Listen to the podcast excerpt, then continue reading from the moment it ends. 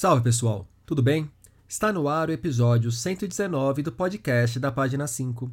Aqui Rodrigo Casarim. Página 5 é também a coluna de livros que edito no portal UOL. Estou no Instagram como página.5, no Twitter como arroba Casarim e no Telegram, só procurar pelo grupo Página 5. É uma semana triste. Perdemos Lígia Fagundes Teles. Quero dizer o seguinte, eu continuo escrevendo uh, com o mesmo amor, com a mesma compaixão, e eu creio que o escritor tem que ter, sim, a emoção, a compaixão. Uh, conversando com meu filho, Gofredo Teles Neto, uh, ele gosta muito de, separar as palavras. Ele separou com paixão.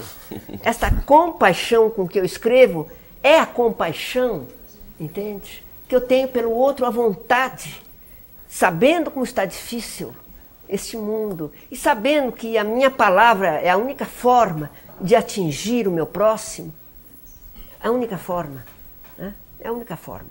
Então, eu procuro fazer com que essa palavra seja como uma espécie de ponte que se estende para o próximo e eu, através dessa ponte, eu digo, vem, até onde eu estou. Se eu puder ajudar o meu próximo, veja bem, no seu sofrimento, no seu medo, na sua luta. Que é a minha luta também, e que é o meu medo, e que também é o meu sofrimento, se eu puder ajudar o outro com esta palavra, eu, eu, missão cumprida. Eu, se quando a morte olhar nos meus olhos e disser vamos, eu digo estou pronto, eu fiz o que eu pude. O áudio que vocês acabaram de ouvir foi retirado de uma edição do Roda Viva, Ainda haverá um outro áudio neste episódio que veio do Revista Vitrine, ambos programas da cultura. Com amor, com compaixão, Lídia realmente atingiu o próximo. Numa trajetória quase centenária, ela se foi aos 98 anos, se estabeleceu como um dos maiores nomes da literatura em língua portuguesa. Lídia foi romancista respeitada, autora de títulos como Ciranda de Pedra e As Meninas, provavelmente o seu trabalho mais famoso e foi contista inigualável, que com obras como Antes do Baile Verde e Seminário dos Ratos, conquistou um lugar de destaque no panteão de maiores nomes do gênero. Ao longo desta semana, publiquei duas colunas, uma sobre a caminhada de Lígia na literatura e outra sobre a famosa passagem em que ela e Clarice Lispector fogem de um seminário na Colômbia para tomar umas biritas num boteco. Deixarei o link para vocês. Para conversar sobre a obra e sobre a vida de Lídia Fagundes Teles, convidei a crítica literária Tami Ganan, pesquisadora e grande admiradora de Lígia. Formada em letras pela USP, a Tami é administradora do perfil Biblioteca Ligiana, que reúne diferentes conteúdos sobre a escritora. Ela também é curadora do Clube de Leitura Brasileira Contemporânea e a pessoa à frente do Literatame, plataforma multimídia de crítica literária. Na conversa, vocês perceberão que Lígia fez o que pôde e ela pôde muito. Tami Ganan, muito obrigado pela presença aqui no podcast da página 5.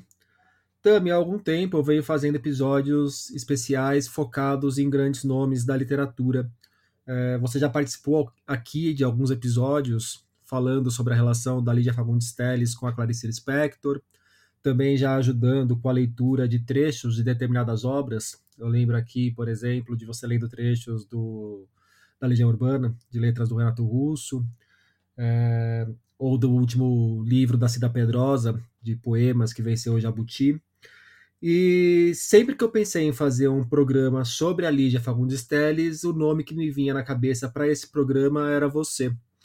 Uma pena que a gente esteja conversando hoje, no dia 6 de abril, logo após a morte da Lígia. Eu gostaria de verdade que assim, a gente tivesse tendo essa conversa antes disso acontecer, mas por motivos da vida foi sendo postergado o papo e cá estamos. Estou é, muito feliz de estar aqui contigo, sabe o quanto que eu admiro o seu trabalho como crítica literária mas eu sempre pensei em você para falar sobre a Lígia, porque eu sei que além de você ser uma crítica literária que é profundamente interessada pela obra da Lígia, você tem uma relação de afeto com a Lígia que é muito bonita. Então eu queria que você começasse, começasse contando como que se estabelece essa relação sua com a Lígia Fagundes Teles, antes de entrar no olhar sobre a obra propriamente dita. Bom, obrigada, Rodrigo, pelo convite. É sempre uma alegria estar aqui no Página 5. Eu também admiro muito seu trabalho, você sabe disso. E eu gosto muito de falar sobre Lígia sempre. É muito triste que isso tenha acontecido agora assim tão recentemente, né? Ainda não consegui muito bem processar, acho, a ideia de um mundo sem Lígia. Mas ela tá aqui ainda. Estamos trazendo ela aqui agora. E sim, é, a minha relação com ela é muito afetuosa mesmo. Eu, quando era criança, eu costumava frequentar a biblioteca pública do meu bairro e eu não tinha muitas referências literárias assim para seguir. Então, o meu método de escolha de leituras era o título. Então, eu passeava pelas estantes e escolhia os títulos que eu julgava mais interessantes. E aí, quando eu tinha uns 13 anos, eu estava fazendo isso e cheguei à estante em que havia Lígia e tinha ali o livro As Meninas. E aí eu pensei, ah, eu sou uma menina, vou gostar disso aqui. E aí fui, peguei as meninas, levei para casa e tal. Mas a minha compreensão, a minha bagagem literária também, estavam muito aquém do, da complexidade dessa obra, né? Que das obras da Lígia talvez seja a mais complexa em termos narrativos, que ela mistura as vozes e a temática também, né? trazendo a ditadura militar ali para o foco, tudo aquilo era muito para Tami de 13 anos. Então eu abandonei o livro, devolvi tudo mais, segui a vida.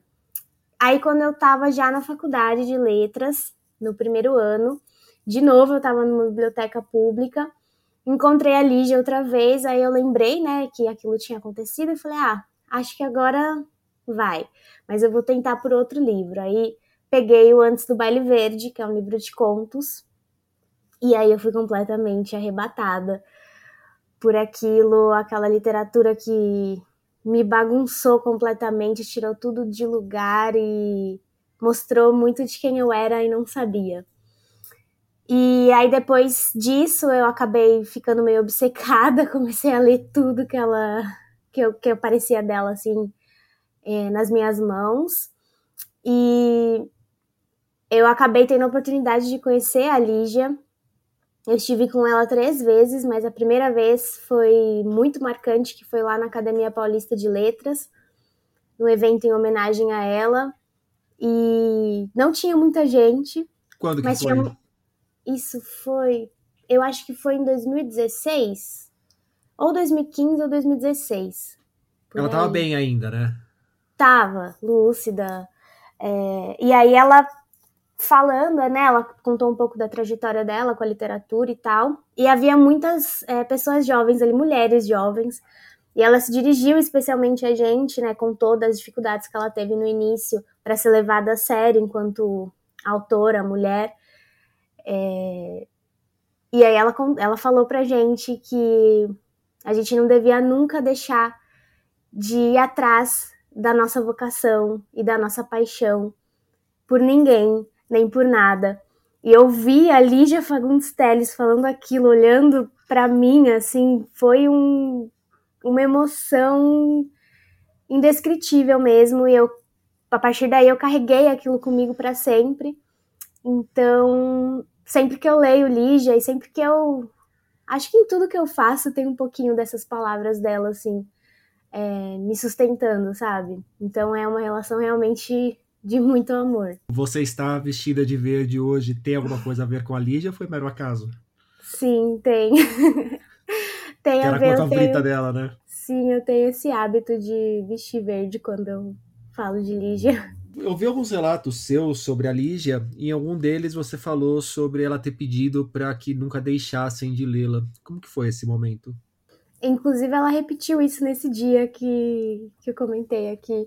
Que ela entendia ela... a morte não como o fim da vida, mas como se alguém não. Se alguém deixasse de ler, se ela não for mais lida, que ela morre de verdade, né? Não é a finitude carnal. Sim. Pois é, tem um documentário que foi feito pelo filho da Lígia, que é o Naharte. E tá disponível no YouTube, inclusive é bem acessível.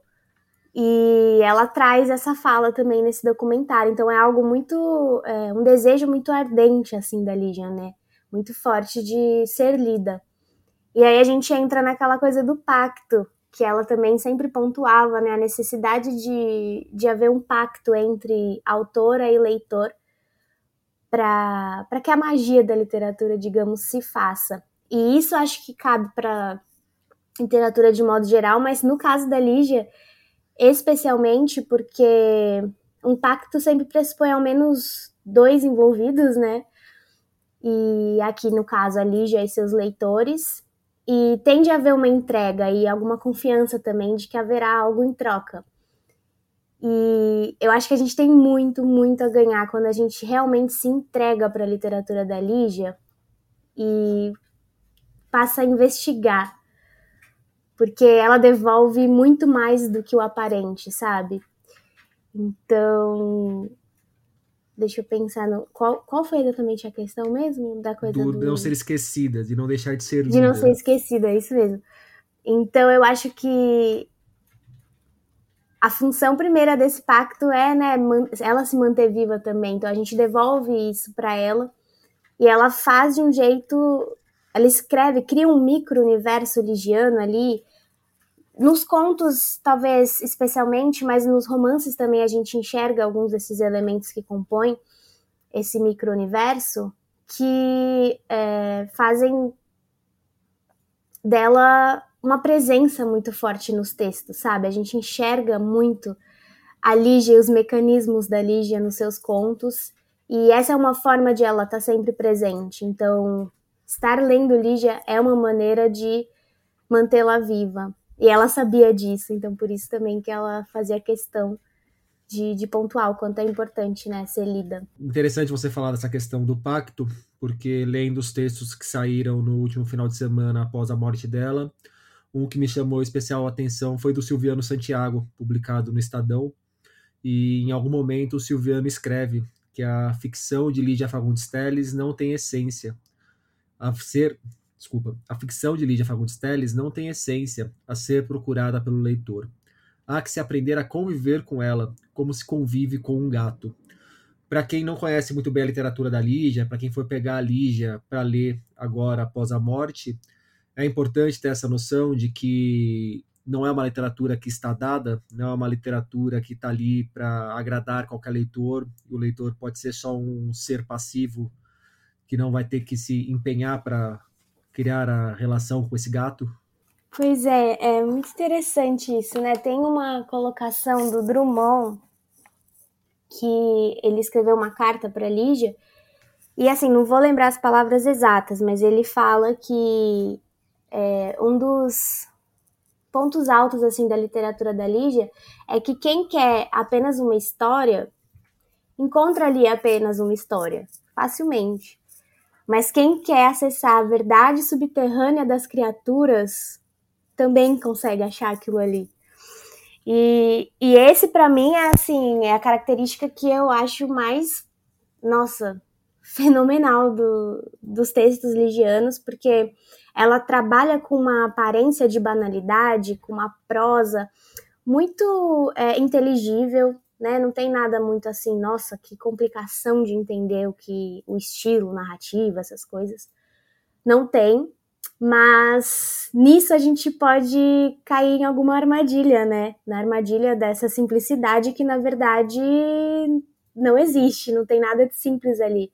O que tem é muita coisa oculta que requer justamente que a gente é, se, esteja ativa, né? Enquanto está lendo.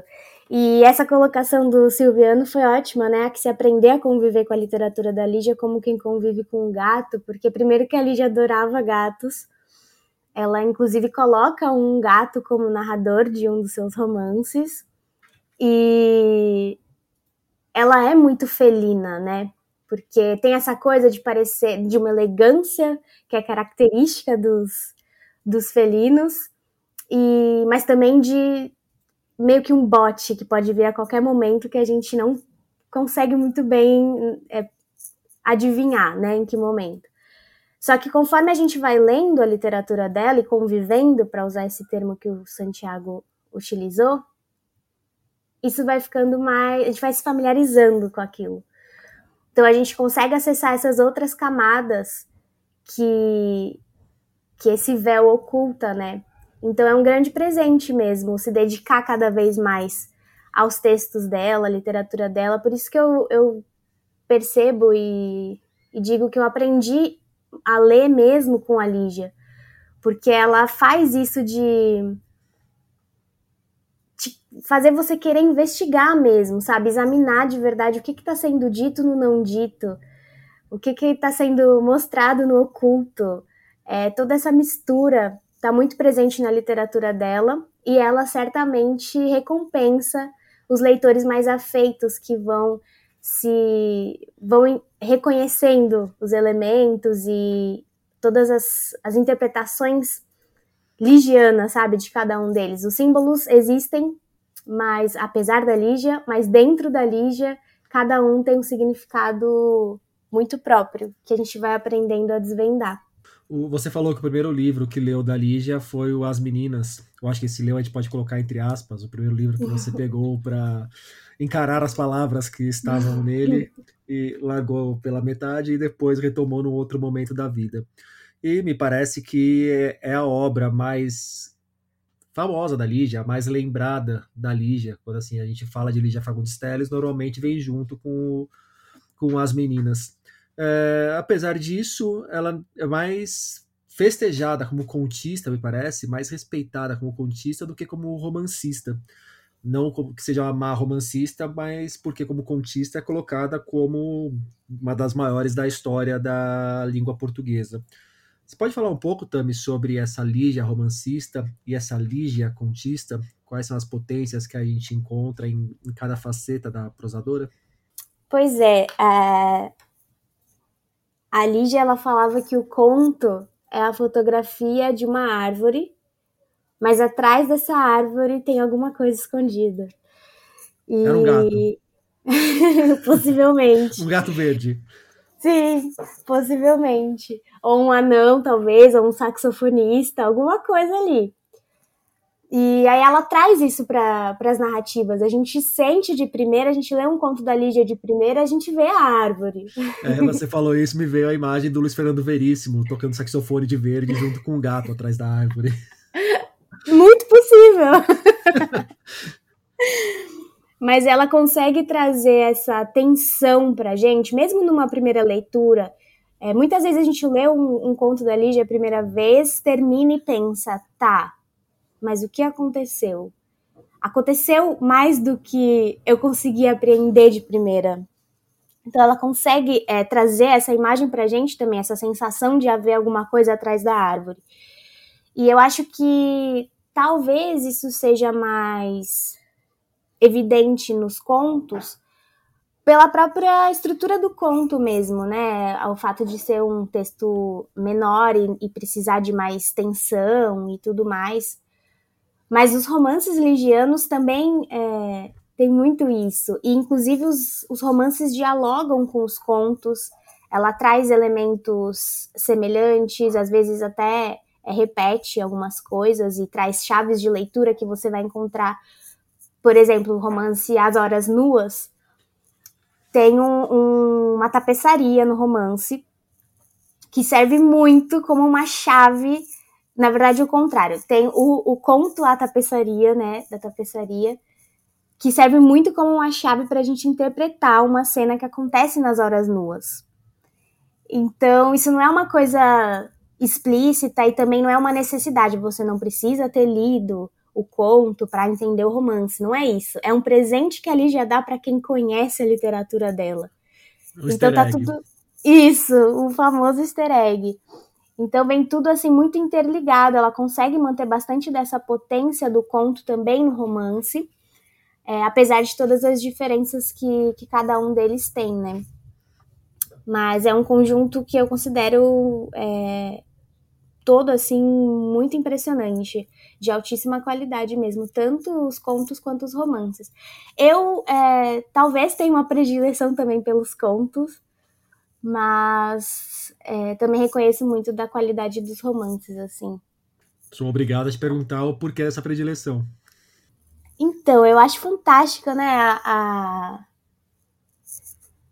a força que o conto, de, em modo geral, assim, tem. O, eu acho que, não sei se era o Cortázar que dizia que um conto é mais difícil de escrever do que um romance, por todas, é, pelas questões de formato e tudo mais. Mas é, tem, você tem menos, menos campo para explorar, é, talvez, né? Porque existem romances curtos também e contos longos. Mas falando assim de modo geral, né? E, e a tensão que se cria deve ser mais. Tudo tem que ser um pouquinho mais. mais certeiro. Acho que essa é a palavra.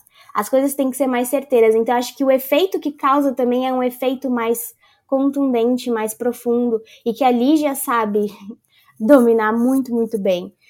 E a Lígia era muito leitora de contos, né? Então, os contos do Machado de Assis, do Edgar Allan Poe, tudo isso certamente influenciou o modo com que ela também é, criava suas narrativas.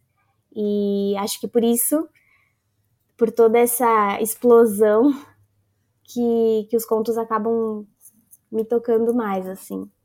O, em entrevistas, a Lígia falava muito sobre o amor dela pela escrita, a vocação dela como escritora. Inclusive, tem uma muito bonita, se não me engano, é para o Roda Viva, em que ela fala que ela foi entender que a vocação não tem nada a ver com o sucesso em si, que o sucesso pode ser uma consequência da vocação, mas que a vocação é o que você se sente inteiro, mais ou menos, na hora que você está fazendo. Inteiro, mais ou menos, é horrível, né? É algo como quando você se sente inteiro fazendo aquilo que você mais gosta de fazer. Ela falava muito sobre a vocação dela para a escrita e o quanto que a compaixão servia de base para a escrita dela. Você observa essa compaixão nos textos da Lígia, na relação com os personagens, de repente? E é uma compaixão que não é uma compaixão tosca, idiota, de achar que ia sair abraçando o mundo, de essa coisa caricata da compaixão me parece que é uma coisa muito mais profunda, respeitosa, às vezes até em algum momento uma compaixão silenciosa, uma cumplicidade. Sim, nossa, a palavra cumplicidade é muito importante dentro do universo ligiano, assim. É, eu acho que sim, essa compaixão está presente na literatura dela, mas como todo o resto é uma compaixão não óbvia, né? Não é nada escancarado. Porque o que ela faz é muito curioso, porque é quase como se fosse o caminho inverso da compaixão, que é revelar toda a crueldade, a mesquinhez, é, o que há de mais baixo nos personagens, toda a sorte de sentimentos chulos mesmo tá ali na literatura da Lígia, nas mulheres e nos homens, né, nos seus personagens como um todo. Só que essa revelação, o modo com que ela faz isso tudo, causa na gente um efeito de reconhecimento. A gente se reconhece naqueles personagens, na sua crueldade, no seu egoísmo, na sua mesquinhez. E com isso a compaixão se faz, entende? Por mais que ela seja um pouco cruel também com a gente de fazer isso, isso gera é, esse sentimento. A gente consegue compreender, em alguma medida, todas as atitudes ali daquelas, daquelas pessoas da filha que vai pro baile e deixa o pai à beira da morte em casa porque ela não quer perder o carnaval. É, você se sente identificado com aquilo, sem nem imaginar que pudesse se sentir identificado. Ainda que a sua primeira reação seja julgar, depois você reconhece que tem um pouco de você ali também. Então acho que é mais por esse caminho que, que essa coisa né, vai indo. E é um caminho que a gente espera da boa literatura, né? Que criar um texto literário para a gente ter compaixão, sei lá, por uma pessoa boazinha sendo açoitada, fica muito fácil é mais o trabalho. Fácil. Sim, é mais certeza. fácil, banal e pouco interessante, me parece. Uhum. Com certeza. Dentro da obra da Lígia, se é que nós podemos colocar dentro da obra da Lígia, há dois livros, um de 1938, que é o Porão e Sobrado, e outro de 1944, que é o Praia Viva. Os dois são de contos. E ela dizia que ela se indispôs com esses livros, era essa palavra que usava. Ela também chamava ele de, eles de juvenilidades, E ela recusava esses livros dentro da obra, ela descartou esses livros da obra dela, dizia que ninguém merecia perder tempo lendo esses dois livros e que a pouca idade que ela tinha quando os escreveu não justificaria livros tão ruins quanto aqueles. E tudo isso eu estou reproduzindo as palavras da Lígia, não sou eu que estou avaliando os trabalhos, porque eu não li nem o Porão e Sobrado, nem o Praia Viva. Mas eu queria saber se você leu alguma coisa desses livros. Não li, não li nenhum dos dois. Mas a Lígia tem esse. Tinha, estranho falar dela no passado, é, esse procedimento de sempre reler e reeditar os próprios textos e revisitar, mesmo os textos que a gente tem acesso, né? Ela estava sempre voltando à própria obra em busca de melhorar. E ela também sempre considerava o, é, as palavras da crítica, né, sobre o que ela escrevia. Então, ela era uma autora que que realmente respeitava bastante assim o seu leitor. Então, eu acho que isso tem um pouco a ver também com a coisa da vocação, né? Ela considerar esse um ofício bem sério e levar isso então a sério. E também do respeito ao pacto, né, que a gente estava falando, da necessidade dessa anuência ao pacto. Eu acho que ela entendeu que esses dois livros, de alguma forma, não trariam a recompensa prometida por esse pacto, que ela gostaria de, de poder oferecer, né? Então foi uma escolha que ela, como dona, muito, muito é, dominando muito bem a própria obra, acabou tomando e assim, quem somos nós para para julgar, né? Não vou dizer que não tenho vontade de ler, tenho vontade de ler. É, imagino que não seja tão terrível assim quanto ela dizia, mas ela teve seus motivos para isso, né? Então, não sei. Eu aposto que só nesse ano já devo ter lido algumas coisas piores do que esses dois Eu aposto também. Tami, e agora, mas qualquer autor tem seus momentos mais baixos. É, você, lendo a Lídia Fagundes Telles, quando você está com seu olhar aguçado de crítica literária, uma profissional que trabalha diretamente com o texto, já teve momentos de você chegar num conto ou num romance dela e trombar em algum lugar e falar: pô, Lígia, sério mesmo que você meteu essa? Cometeu isso? Que frase desleixada? Tem isso às vezes também? Olha, eu não sei se é porque eu tenho o olhar muito contaminado pela paixão e que nunca aconteceu isso, de eu pensar, nossa, sinceramente. Não, já aconteceu de eu ler um texto ou Deve outro. ser culpa do editor isso aqui, não é possível. É, claro, claro. Eu tô lendo errado, só pode. tipo assim. Mas já aconteceu de eu ler alguns é, trechos e contos assim que não me tocaram tanto quanto outros. É, comparando com a própria Lígia mesmo, né? Não comparando com outros autores, assim.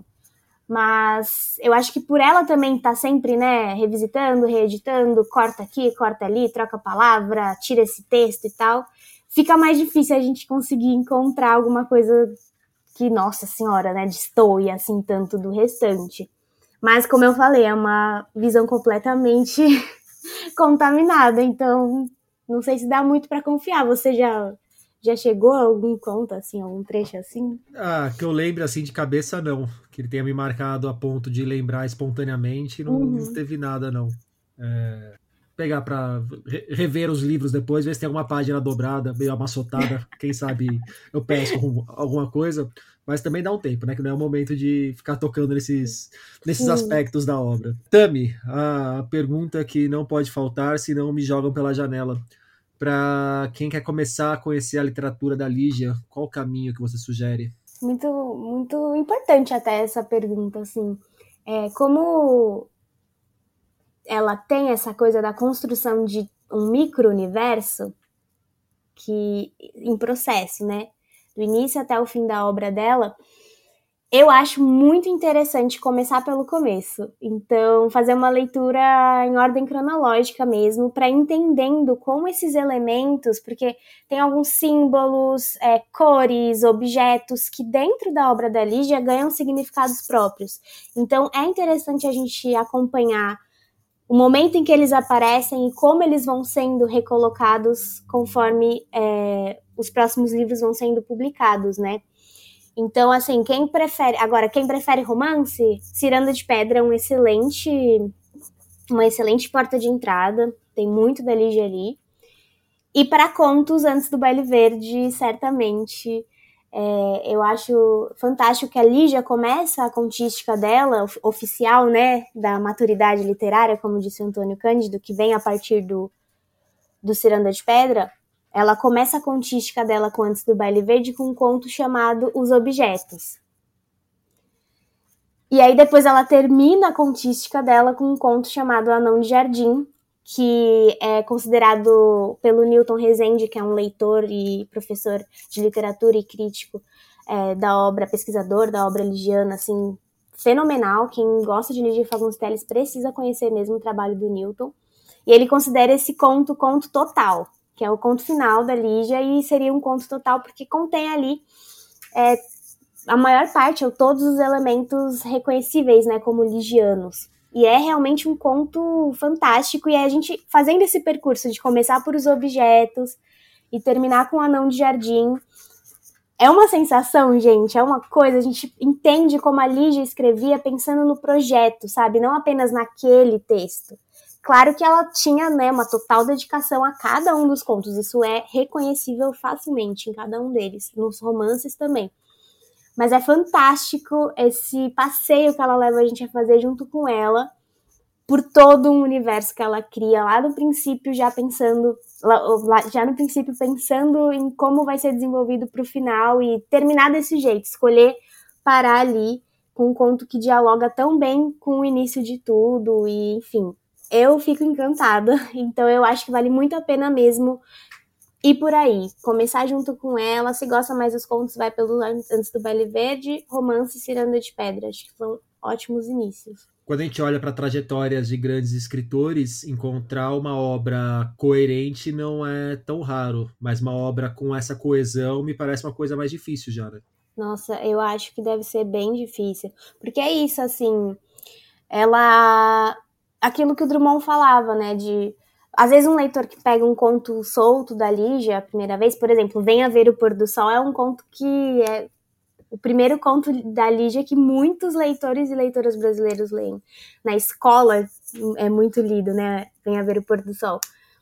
E não é o primeiro conto que ela que tá no livro, mas é, você consegue ter uma experiência de leitura e uma aula também de narrativa extraordinária, extraordinária a partir daquele conto. Mas o que, então ela assim, é um leitor que entra em contato com a obra dela pela primeira vez, já vai ter um, um uma sensação de, nossa, que coisa boa, assim, sabe? Que conto sensacional. Mas um leitor que conhece e vai acompanhando tem isso três vezes mais, porque é aquilo do pacto, você reconhece o que ela está querendo dizer com os elementos dela e que ela foi dividindo com você e você captou pela sua leitura atenta e apaixonada. Então é realmente muito recompensador, assim, é um presente. A literatura da Lígia é um presente. É, a Lígia ela foi estudar direito quando pouquíssimas mulheres entravam na faculdade de direito da USP e ela se dizia feminista antes mesmo de se entender feminista.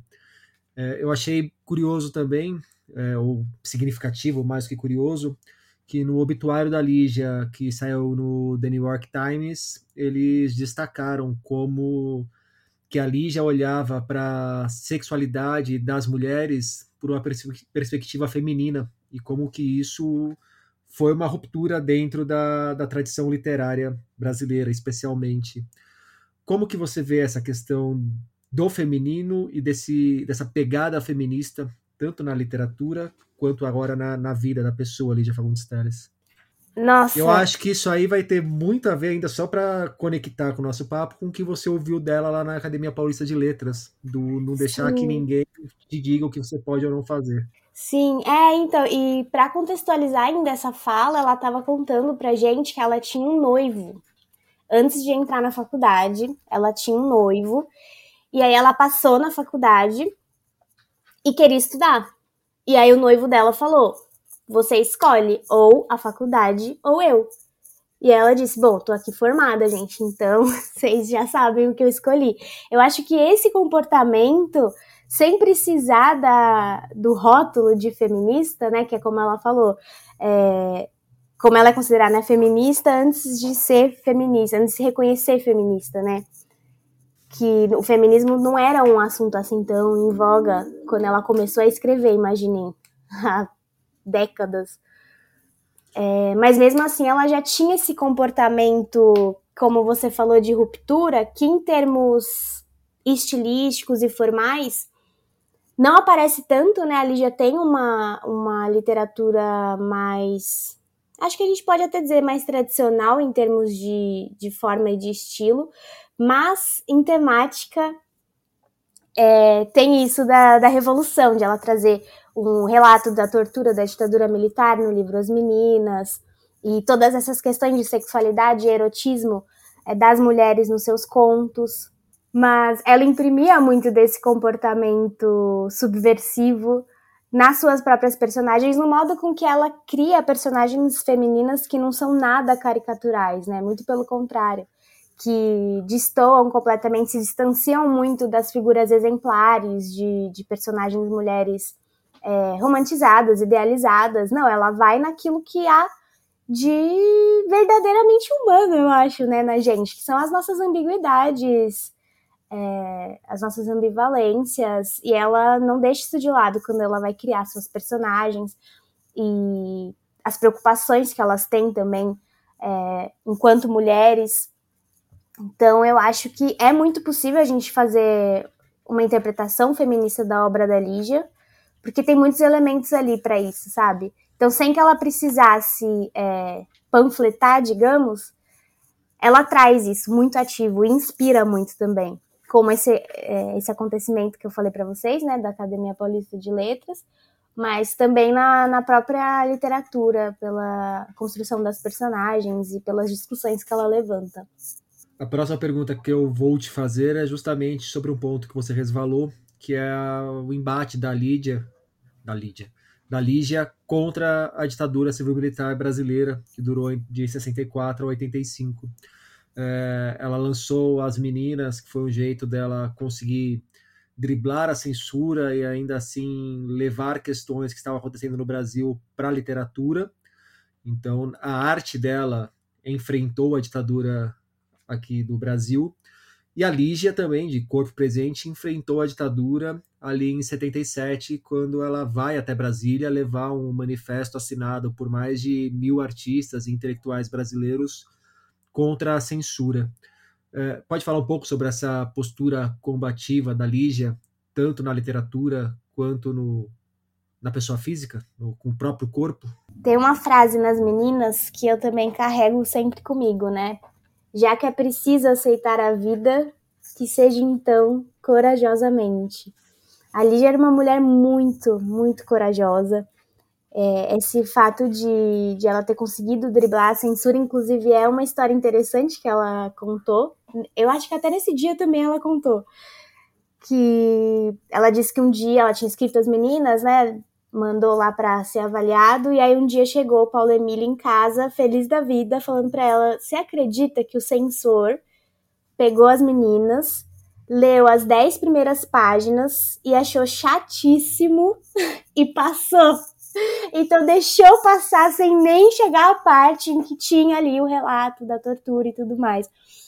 É, mas ela deu um jeito de driblar, ela teve a coragem de colocar aquilo ali e deu a cara a tapa, o manifesto também é, dos escritores. Então é uma postura é, corajosa em vida que se imprime na obra também, né? Ela não desloca a literatura do mundo, assim, ela não, não, não trata as é, não trata essas duas coisas como coisas distintas. Ela enxerga a literatura como parte do mundo e do social do qual ela faz parte.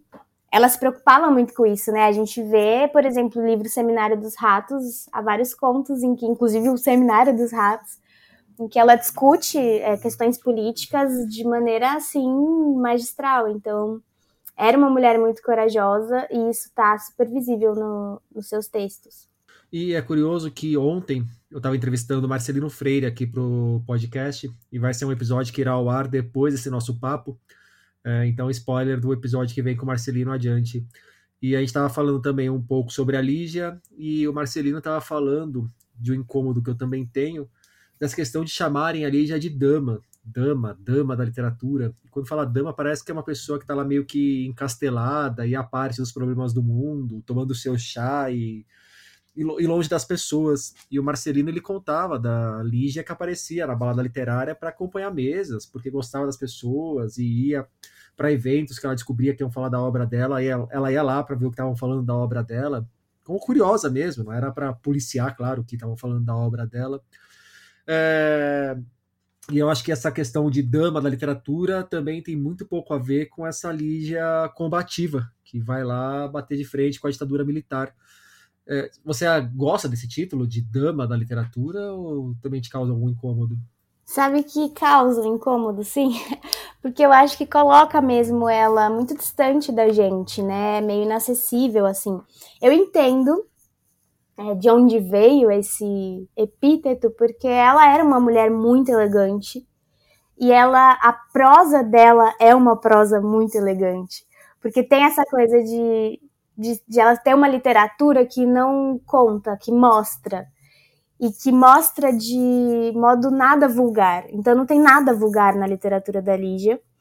E se a gente pensar que ela tinha, por exemplo, uma amizade tremenda com a Hilda Hilst, que escrevia ali na mesma época e que trazia uma literatura que era em tudo diferente da literatura ligiana, eu acho que pode ser que venha muito daí também, né, em termos de comparação e de contraste e além da própria postura dela, essa coisa de, de comparar com, com outras autoras, no caso a Hilda especialmente. Mas é, eu acho que pode ser até um pouco nocivo, talvez, né, essa, esse adjetivo de, de dama, porque distancia, às vezes, algum leitor ou leitora que, que possa torcer o nariz para isso, mas é um distanciamento também que se quebra muito facilmente pela leitura porque a gente consegue se, se sentir muito próximo dela quando tá lendo. Então, eu não sei, talvez seja necessário renovar esse adjetivo, esse modo de chamar. Eu acho que quebra facilmente tanto pela leitura quanto pelo, pela própria Lígia. Quando você vê vídeos Sim. antigos da Lígia, você vê uma pessoa, pô, essa pessoa é normal, é comum, não tá encastelada no palácio lá. Engraçada. É, uma dama sendo servida com blá blá blá, é. blá blá blá, cheia dos protocolos. Sim. Eu acho que é um, um adjetivo com boas intenções, digamos, para, é, sei lá, que busca valorizar ali o que ela escreve, né, como algo, nossa, de altíssima qualidade, mas realmente vamos renovar, vamos pensar em outra coisa. Você falou da amizade dela com a Hilda, e tem uma passagem muito famosa também de já no final da vida da Clarice, que as duas estavam relativamente próximas de eventos literários, tal, de fugir para ir pro boteco em vez de ficar em congresso para tomar umas biritas e falar de homem e de literatura, mas sem estar com o formalismo todo no entorno. E a amizade com a Hilda Hilst é um dos pontos mais lembrados da biografia da Lígia. Além de tudo, ela me parecia uma grande amiga das amigas, né? Não era uma pessoa, era uma pessoa de afetos a, a Lígia. Com certeza, era uma pessoa de afetos. A Lígia era uma pessoa muito generosa, né? Eu penso muito no Newton de novo, porque eu falei do Newton aqui, ele é um grande amigo meu. E ele foi muito amigo da Lígia, porque ele leu também, o primeiro livro que ele leu da Lígia foi As Meninas, mas aí ele já se identificou, já se apaixonou perdidamente. Era do Círculo do Livro, a edição, e aí ele mandou uma carta para o Círculo do Livro para chegar até a Lígia, e chegou até a Lígia, e a Lígia respondeu e mandou um livro para ele e eles trocaram correspondências por anos até que finalmente se conheceram pessoalmente. Mas assim, o Newton era um adolescente e a Lígia dialogava ali de igual para igual com ele. Então ela era uma mulher assim de muito afeto, de muita generosidade e a gente percebe por essas amizades aí de longa data, né, que ela teve é, uma amizade longa com a Hilda, uma amizade é, com a Clarice, com a Nelly da Pinhon, com tantas outras mulheres e homens também, né, que foram amizades que perduraram. Então, e, e acho que isso também ajuda, né, na hora de ela escrever sobre as relações humanas, porque acho que ela tinha muito conhecimento é, de vida mesmo com isso, né, de estar tá bem próxima das pessoas. Às vezes que você esteve com ela, eu não sei se você teve oportunidade de fazer perguntas. Mas, independente disso, qual pergunta que você não fez para Lígia que você gostaria de ter feito? Eu não acredito que você vai perguntar isso. Sabe que ontem a gente estava lá no lançamento da Fabi e perguntaram para ela é, o que você perguntaria para Helena Ferrante se você encontrasse ela? Eu falei, nossa, ainda bem que nunca ninguém perguntou isso sobre a Lígia, porque eu não sei. Aí veio o Rodrigo no dia seguinte. Dava tempo de ter pensado, hein? Dava tempo, tá vendo? Que raiva, devia ter programado alguma coisa. Mas assim, é louco porque todas as vezes em que eu vi a Lígia, eu fui tomada por uma emoção tão grande que eu mal conseguia falar. Eu mal conseguia falar, fiquei besta assim vendo a Lígia. Então, eu não sei o que, o que eu perguntaria, cara, não sei. Sinceramente, é uma questão muito difícil. Eu não sei se eu perguntaria algo sobre a obra, ou sobre a vida, ou sobre o que ela acharia do, do que a gente vive hoje em termos políticos. Não sei mesmo, assim, eu, eu me contentaria com ficar assistindo a Lígia fazendo suas coisinhas assim, já para mim seria bom já. Ou se ela quer tomar uma cerveja, pô, aí você poderia perguntar tomar muito mais cerveja. coisas depois. Isso é verdade, né? Tomar um estranho chá. Vamos tomar um estranho chá aqui, Lígia. você chamaria ela para uma cerveja, então? Ah, pode ser uma saída. Pode ser, pode ser interessante, porque até me dá espaço para outras perguntas depois. Sim. Sabe, para a gente fechar o nosso papo, queria que você me indicasse um livro e aí pode ser um livro da Lígia, que pouca gente dá atenção, um livro sobre a Lígia, um livro que dialoga com a obra da Lígia, um livro que não tenha nada a ver com a Lígia. Tá bom, eu vou indicar um livro do Newton Rezende. gente, eu não consigo falar de Lígia sem falar do Newton, porque, enfim, a gente tá muito interligado, nós três. E o Newton é um romancista, além de tudo, porque ele trabalha com teatro, cinema, tá inclusive produzindo, ele produziu um, um curta chamado A Barca, que é inspirado no, no conto Natal na Barca, da Lígia, que é um conto, um curta que ganhou vários prêmios, inclusive internacionais, porque realmente é sensacional, e agora ele está produzindo um longa chamado Edifício Lígia, que também, claro, tem a ver com Lígia Fagundes Telles, vai ser uma coisa incrível. Mas ele tem dois livros que eu gostaria de indicar. Primeiro, o romance, que é O Fantasma, que é um romance que saiu no ano passado, que fala de uma presença num quarto de hotel que vai meio que absorvendo a presença das pessoas que passam por aquele quarto. Então ele vai se formando pelo que ele recebe dos outros. Eu acho que isso tem muito a ver com a, o tratamento da alteridade nos contos da Lígia. Então, tem muita influência da Lígia nesse livro. E a edição crítica que ele fez para Antes do Baile Verde, que foi fruto da tese dele, acho, não sei agora se de mestrado ou doutorado, mas enfim, que é um livro espetacular que vai trazer inclusive os contos do Antes do Baile Verde na íntegra, com ele analisando todas as alterações que a Lígia fez durante os anos. Então isso ajuda também a gente a entender de outra forma, né, a literatura dela, um trabalho muito rico que tem as colocações dele ali, várias referências bibliográficas para quem quiser continuar estudando e lendo a obra ligiana. Então esse livro é A Construção de Lígia Fagundes Telles, o título, e eu indico para todo mundo que, que ama a Lígia. Tami Garan, muito obrigado pelo papo. Muito obrigada a você. Bom, Lígia, mas agora, aos 90 anos, pode-se dizer que você fez todas as apostas corretas na literatura, né? Olha, você sabe o negócio de idade? Eu penso o seguinte. Eu. Eu me lembro da minha juventude, trago de volta a minha juventude, justifico minha juventude pelo meu trabalho. Eu trabalhei firme e profundamente na, no que eu achava que era minha vocação. Vocação é paixão. Vocare, em latim, vocação. Vocação, paixão. Eu tinha paixão por escrever, continuo escrevendo. Ainda agora fiquei muito feliz com o livro que Eduardo Portela selecionou, Meus Melhores Contos. Reconheci o primeiro conto, Verde Lagarto Amarelo, o meu conto preferido. Então, essas alegrias que eu vou colhendo, O resto é silêncio. o resto é silêncio.